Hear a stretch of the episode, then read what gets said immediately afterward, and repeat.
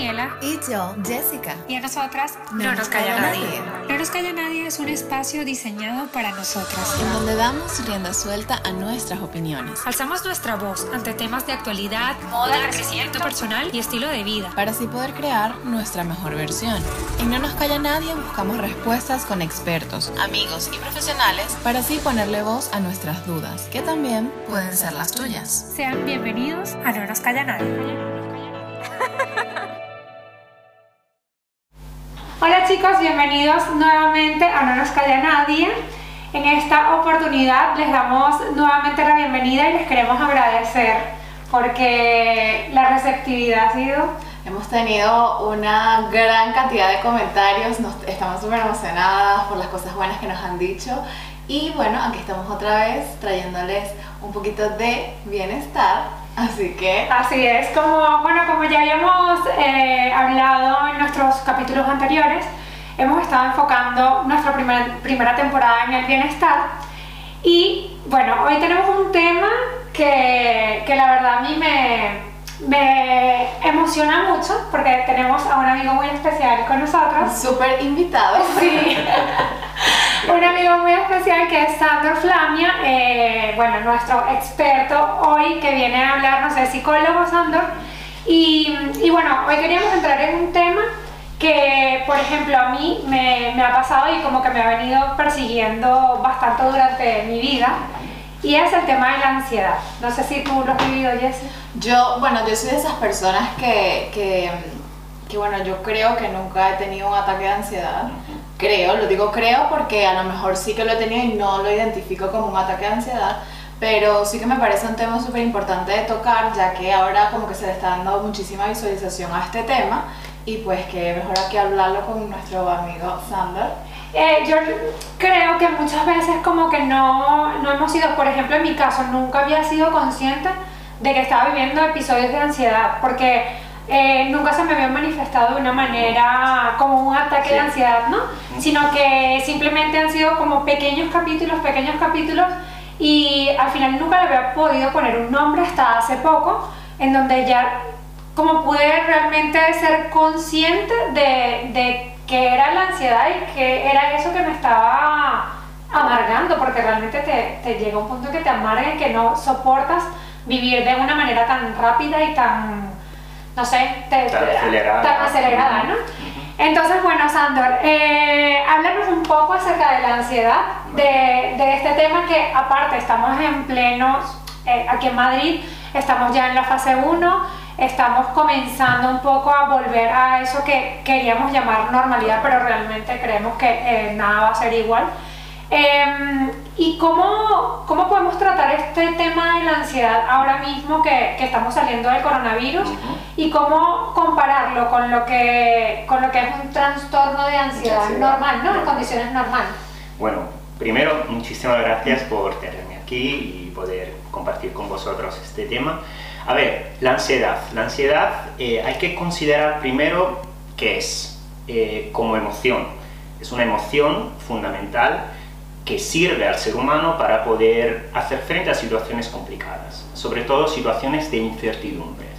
Entonces, ahora mismo, como estamos viviendo una época de gran incertidumbre a nivel social por eh, muertes que se han ido sucediendo a lo largo de los días, e incertidumbre económica, pues obviamente es la situación ideal para experimentar ansiedad. Hay que diferenciar una ansiedad em, normal que podemos vivir todos nosotros todos los días y una ansiedad ya patológica, donde entran en juego distintos niveles de activación física que sentimos a nivel físico, como palpitaciones, eh, respiración entrecortada, sudoración o, eh, aparte de eso, a nivel físico, también a nivel mental, eh, a nivel cognitivo. Las actividades que nosotros hacemos, como por ejemplo eh, leer, escribir, hablar, aprender, esto nos resulta más complicado cuando estamos muy activados, o sea, con un nivel de ansiedad muy alto. Y también a nivel de pensamientos, pensamientos que podemos tener, por ejemplo, de de no sentirnos valiosos, de sentirnos incómodos en una determinada situación. Entonces ahí es cuando eso empieza a aumentar cada vez más tanto en frecuencia como en intensidad emocional, y ahí es cuando ya empezamos a tener un problema. Obviamente hay que tener en cuenta otros factores, no simplemente la intensidad de la duración, sino también la situación que estamos viviendo.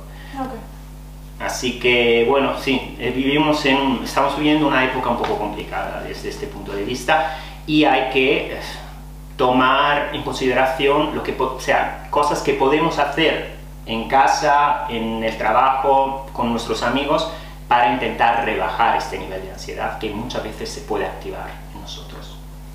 Yo tenía una pregunta que quería comentarte y no sé si, si este tema lo, lo, podemos desarrollar desde, desde que nacemos. O sea, podemos nacer, traer como que ese chip de, de, ser unos niños ansiosos y esto a lo mejor se puede ir desarrollando durante el transcurso de nuestro desarrollo infantil, luego en la adolescencia y luego a lo mejor endurecerse un poco más cuando llegamos a la adultez. Vale. Bueno, eh, es verdad que hay una tendencia, por una parte puede ser una tendencia biológica, o sea, nosotros nacemos con un sistema nervioso mucho más receptivo, mucho más sensible. Pero, naturalmente, hay que tener en consideración también lo que pasa en nuestra vida cuando somos pequeños, la relación con nuestros padres, las vivencias que tenemos. Entonces, un poco hay una parte biológica y un poco una parte de experiencia. Juntas, pues son, explosivas. explosivas y son los factores que de alguna forma nos pueden llevar a desarrollar o un trastorno de ansiedad o simplemente, bueno, ser un poco más ansiosos, un poco más sensibles a lo que nos pasa en el día a día. Yo quería preguntarte que, por ejemplo, como dije antes, a mí no me ha pasado como tal que yo haya sentido tener un ataque de ansiedad, pero ¿cómo podemos identificar realmente que tengo un ataque de ansiedad que me está pasando? Porque, bueno, yo he leído un montón y, por ejemplo, dicen que taquicardia, que sudoración, como acabas de decir, pero también tengo conocidos que me han dicho que se llegan hasta a paralizar por completo. Entonces, ¿Cómo podemos diferenciar realmente, bueno, estoy teniendo un ataque de ansiedad en este momento y qué puedo hacer para calmarme y manejarlo? Vale, bueno, pues eh, tenemos que considerar primero cómo está estructurado nuestro sistema nervioso. Eso es importantísimo, porque si entendemos cómo funciona algo, pues automáticamente nos podemos también tranquilizar, autorregularnos. Es como conocer el enemigo, aunque hay que considerar que la ansiedad como tal no es mala, es algo que como emoción sirve para algo, sirve, es como si fuese una especie de alarma interior que nos prepara ante situaciones de incertidumbre. Entonces, si por ejemplo en unas semanas tenemos un examen, sabemos que tenemos que estudiar. Si no nos activamos, pues estaríamos perdiendo el tiempo y de alguna forma, pues, bueno, nos prepara. Ahora, volviendo a tu pregunta, es un poco entender primero cómo funciona nuestro sistema nervioso. Nosotros tenemos un, sistema nervioso que se puede dividir en dos partes principales. Hay un sistema nervioso central, que es lo que nos em, lleva a hacer todas las actividades em, más conscientes, como podría ser leer, escribir, andar, hablar. Y luego hay una parte que es más automático, que regula todas las em, funciones como por ejemplo la digestión, eh, em, el, latido del corazón, em, la presión sanguínea, todo eso eh, se encarga eh, lo que es el sistema nervioso autónomo. Y en el sistema nervioso autónomo hay dos ramas que son muy importantes conocer el funcionamiento de estas dos ramas porque de alguna forma, y ahí voy a explicar por qué eso. Eh, por un lado está la rama simpática, que de alguna forma nos activa, nos pone muy mm, eh, preparados para el ataque, preparados para luchar o incluso preparados para quedarnos congelados, bloqueados. Eso, por ejemplo, lo que describía tu amigo, el hecho de quedarnos completamente bloqueados. Y por el otro lado está el sistema parasimpático, que lo que hace justo es parar el simpático y lleva otra vez nuestro sistema a encontrar un equilibrio un punto de tranquilidad. Entonces, ¿qué tenemos que hacer? Justo activar el sistema parasimpático. ¿Y cómo se hace eso? Normalmente a través de una serie de ejercicios, por ejemplo, de respiración, que son muy útiles, de relajación, pero sobre todo de respiración para empezar. Porque hay personas, por ejemplo, que eh, cuando se sienten muy ansiosas, intentan hacer un ejercicio de relajación y se ponen más nerviosas, o sea, se activa mucho más la ansiedad. Entonces, eso se hace a través de ejercicios de respiración, pero incluso a través de ejercicios que tienen que ver con trabajar los pensamientos, trabajar la forma que tenemos de ver la vida. Eso, naturalmente, hay que siempre eh, mm, eh, ponerlo en un contexto, en un contexto, o sea, en una serie de ejercicios que son útiles cuando tenemos un nivel de ansiedad que, bueno, más o menos se puede manejar. Pero ya con personas con trastornos de ansiedad más graves, ahí sí que sería aconsejable lo que es un camino psicoterapéutico mucho más profundo para entender el origen de, de este problema intentar resolver esos problemas emocionales profundos y luego, obviamente, pues una serie de ejercicios que son más bien paliativos para poder seguir con tu vida cotidiana. En cuanto al tema de la respiración, eh, yo te iba a comentar, por ejemplo, ayer me sucedió que salía del trabajo y me iba a ir a correr y venía como desesperada, ¿no? Y no era consciente, eh, yo afortunadamente estoy como aprendiendo a controlar más los pensamientos y las emociones. Eh, y, o sea, paré como que en el medio del camino, como respira, toma tres respiraciones, relaja y disfruta lo que, lo que vas a hacer, ¿no? Porque muchas veces vamos como en automático. Y, y, yo quería, bueno, no sé si, si, nos podías a lo mejor recomendar algunos ejercicios o herramientas que, que, nos ayuden a ser conscientes de, de, que realmente esto lo podemos, en, en, caso de no tener un trastorno de ansiedad generalizada o algo más grave, eh, para que podamos controlarlo. Vale. Bueno, pues eh, por una parte están los ejercicios de, respiración, que podría ser, por ejemplo, el ejercicio de respiración diafragmática, que es la respiración diafragmática. Tiene un nombre raro, pero es muy sencillo. Básicamente nosotros casi siempre respiramos con esta parte de los pulmones muy alta. Es una respiración como muy superficial cuando en realidad tenemos toda esta parte que mucho, los pulmones son mucho más amplios y, pueden eh, recoger mucha más aire. Esta zona del diafragma, si aprendemos a respirar con esta zona, sobre todo mientras hacemos los ejercicios, yo no digo que hay que respirar así profundamente en el día a día, pero cuando hacemos los ejercicios, aprender a llevar el aire en esta zona, un poco pensar como si de alguna forma tuviésemos aquí un globito de, eh, que se hincha y se deshincha. Si hacemos este ejercicio muy despacio, por ejemplo poniendo una mano aquí en el pecho, mira, una mano en el pecho y otra mano a la altura más o menos del ombligo. Intentar llevar el aire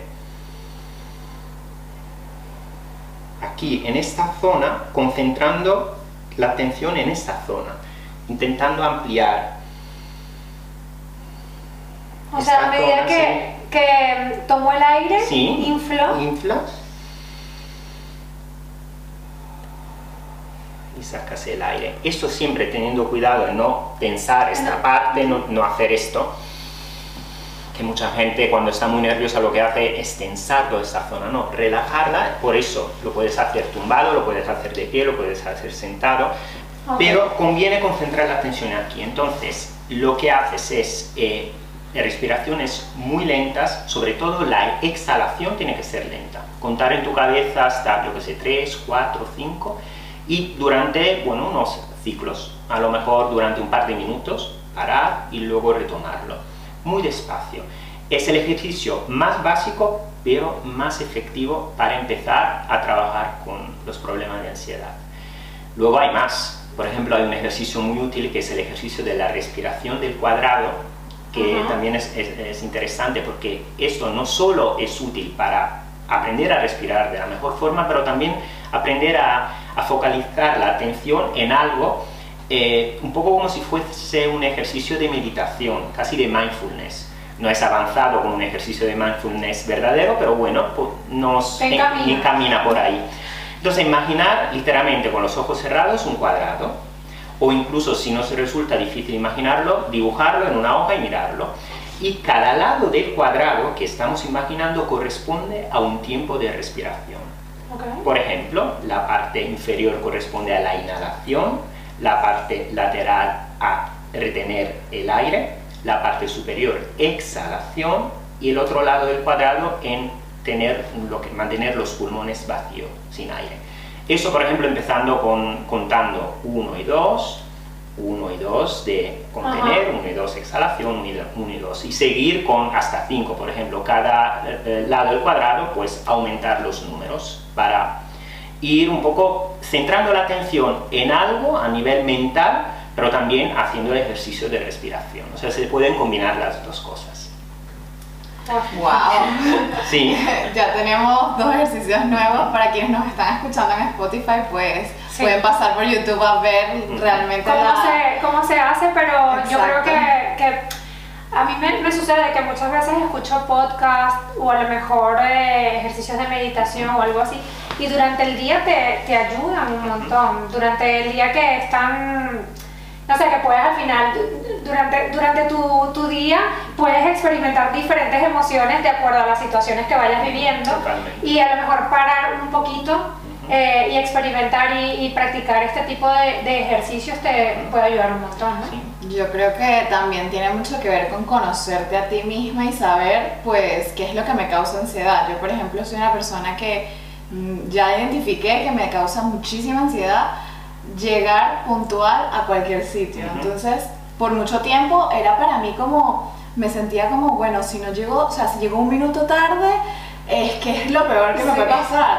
Y, y te pones como mm, súper rara. Ujú, Y sí. ya he logrado como que identificar que, bueno, eh, no pasa nada si llego un minuto tarde, dos minutos tarde, Ujú. la vida no se acaba. Sí. Pero sí que tienes que, yo creo que es muy importante eso, saber qué es lo que sientes, conocer tus emociones y, tra- y también saber controlarlas, ¿no? Eso es, eso es. Que- Yo te quería preguntar una cosa muy importante porque, bueno, hablamos de, de herramientas y de ejercicios, pero a mí siempre me ha he sentido muchísima curiosidad en cuanto a cómo controlar los pensamientos. Ujú. Porque a lo mejor eso también nos puede ayudar, ¿no? Ujú. Pero es difícil estar durante el día, despertarte y, no sé, cómo decir, todo está bien, todo va a estar bien, todo, todo sale bien, pero al final como que el subconsciente habla muchísimo durante Sí. el día. No sé cuántos pensamientos podemos tener eh, al Miles día. miles. Puede ser miles, millones, no, no sé cuántos, pero, pero hay una técnica que nos puedas dar como un Ujú. tip allí para, para ayudar a controlar esos pensamientos negativos. Vale, bueno, pues eh, con los pensamientos, a ver, es complicado porque es verdad que eh, eh, nuestra mente es como si fuese una fábrica de pensamientos, están ahí eh, constantemente saliendo pensamientos y además todos los pensamientos que tenemos casi siempre no- nos los creemos. Creemos que lo, que lo que estamos pensando es real, de alguna forma está conectado con la parte más profunda de nuestro ser.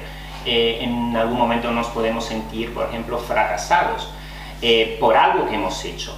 Pero en realidad hay que diferenciar este pensamiento y verlo tal cual, simplemente como un pensamiento, como el resultado de la fábrica de nuestra mente y aprender a distanciarnos de este pensamiento. Empezamos a desarrollar tantos pensamientos negativos que nos sentimos completamente pues eh, perdidos en ellos. Entonces, hay un ejercicio que se llama ejercicio de defusión cognitiva. Un nombre un poco peculiar, pero es eh, interesante porque tenemos que aprender a no fundirnos con muchos de es- estos pensamientos negativos que tenemos. Entonces, darnos cuenta que, por ejemplo, nos sentimos que hoy ha sido un día horrible, nos sentimos de alguna forma que hemos fracasado con algo y tenemos la tendencia a pensar, yo soy un fracasado, yo una soy una persona que fracasa en, en el día a día. Bueno, ahí es pensar literalmente, yo estoy teniendo un pensamiento de sentirme fracasado. Yo noto que estoy pensando eso, que estoy pensando que soy un fracasado y aprender a distanciarnos de él, o sea, no fundirnos, porque en realidad no nos tenemos que sentir así, porque no hemos sido toda la vida unos fracasados, no lo vamos a hacer el resto de nuestra vida, ha sido un momento específico, Puntual. puntual, que por una serie de circunstancias ha activado dentro de nosotros una parte vulnerable.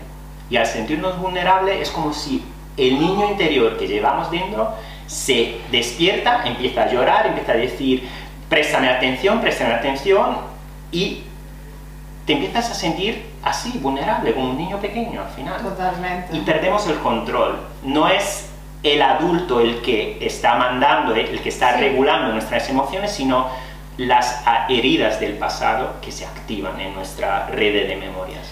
Fuerte como trabaja la mente, Es ¿no? muy, O muy, complicado.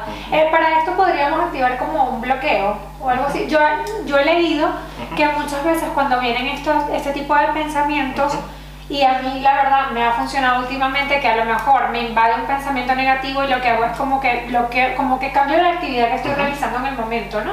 Sí. Eh, ya sea que a lo mejor me despierto por la mañana, yo mm, estoy practicando últimamente la meditación, entonces por la mañana la hago, pero a lo mejor puede llegar un día en el cual no me apetece hacer la meditación, sino que tengo un pensamiento negativo o de tristeza. Y allí lo que he practicado últimamente es pararme en la cama. O sea, ir a la acción, a cepillarme los Sí. dientes, a, a hacer Sí. alguna actividad que, que quizá me pueda distraer un poco de ese pensamiento. Sí. ¿Puede funcionar? Puede, en algunos momentos puede funcionar. Obviamente, si es algo que estamos viviendo en una situación con mucho estrés, es un poco más complicado, porque a lo mejor un pensamiento negativo te lleva a otro pensamiento negativo y no podemos desconectarnos. Pero hay momentos en los cuales pues está bien no regodearnos en esos pensamientos negativos porque de alguna forma se alimentan. Cada, o sea, hay un pensamiento negativo, otro y otro y otro. Exacto. Y está bien activarnos a nivel conductual. Bueno, me levanto, hago una actividad, hago ejercicio. O sea, todas las actividades placenteras que de alguna forma nos hacen sentir bien, pues nos pueden ayudar a alejar algunos pensamientos negativos. Pero también hay que eh, fijarnos en lo que estos pensamientos a veces nos dicen de nosotros, porque si son muchos y son muy repetidos, nos están diciendo algo, nos están diciendo que algo relacionado con nosotros pues está ahí y bueno, pues a lo mejor hay que revisarlo, hay que analizarlo y entender por qué pasa eso. Al final, otra vez, volvemos a la utilidad de la ansiedad, a la utilidad de las emociones que tenemos. Todas las emociones que tenemos son útiles. Lo que pasa que, claro, siempre hay que considerar el nivel de activación de la emoción. Si la duración y, y- y- la, la intensidad es muy alta, pues ya dejan de ser adaptativas. Pero incluso emociones, por ejemplo, como la ira, que es una emoción que todo el mundo dice, no, no, no te tienes que enfadar, tienes que, que reprimir el enfado. No, Hay que dejarlo salir. ¿no? hay que dejarlo salir, obviamente, eh, eh, autorregulándote de alguna forma, pero a- hace miles de años esta emoción de alguna forma pues nos servía porque teníamos que cazar, teníamos que ir a la guerra, entonces de alguna forma teníamos que, estar muy preparados a nivel físico. Ahora, en el presente, eh, pues es más una emoción de tipo social, que nos ayuda un poco a marcar los límites y a decir, bueno, de aquí no te pases, porque eh, eh, tiene que ver con tu propia autoestima, Claro. con tu propia autovalía, y ahí pues más, marcas lo que es el límite para que no te hagan daño. Y lo aprendes a regular poco a poco. Hay personas que a lo mejor son un poco más agresivas porque han tenido una vida más complicada y han aprendido a reaccionar de una forma automática. Pero estas formas automáticas de reaccionar también se pueden educar con el tiempo. Y con una buena terapia, yo creo que eso es fundamental. 100%, sí, Sí. totalmente. Sí. Pues bueno, eh, esta charla es súper interesante, pero ya se nos acaba un poco el tiempo, así que nada, queríamos contarles que Sandor, pues le vamos a dejar sus redes sociales para que lo contacten Sí. si quieren hacer, ampli- ampliar un poco más sobre este tema o algo más. Y queremos también que nos cuenten, pues, si alguna vez han sentido ansiedad, qué han hecho para, para combatirla y pues dejárnoslos en los comentarios. De igual manera, yo creo que, que Sandor va a estar por aquí mucho porque nos interesa muchísimo tocar fondo con, con este tipo de temas que, que nos ayudan y, y podemos a lo mejor activar y reconocer ciertas cosas en nuestros pensamientos y en nuestras emociones que durante mucho tiempo pues no hemos, no hemos reconocido, ¿no? Para nada. Sí. Sí, ese sería un muy buen capítulo. Cómo reconocer tus emociones y controlarlas y conocerte a ti mismo, ¿no? Así que bueno, Sandor, muchísimas gracias por acompañarnos y a Gracias a ustedes pues nos vemos en un nuevo episodio de No nos calla nada. Calla Nadie queremos agradecer el diseño de nuestra imagen a cargo de nuestras amigas de Tu Visualité. También queremos agradecer la edición y musicalización de este espacio a cargo de Luigi de Gubella. Consíguenos en nuestras redes sociales como arroba no nos calla nadie en Instagram No nos calla nadie en YouTube. y en Twitter arroba nncn podcast. Nos puedes escuchar en todas las plataformas digitales: Spotify, Apple Podcasts, SoundCloud, Evox y YouTube. Recuerden suscribirse para mantenerse actualizados acerca de todo lo que hablamos en el podcast y no olviden compartirlo.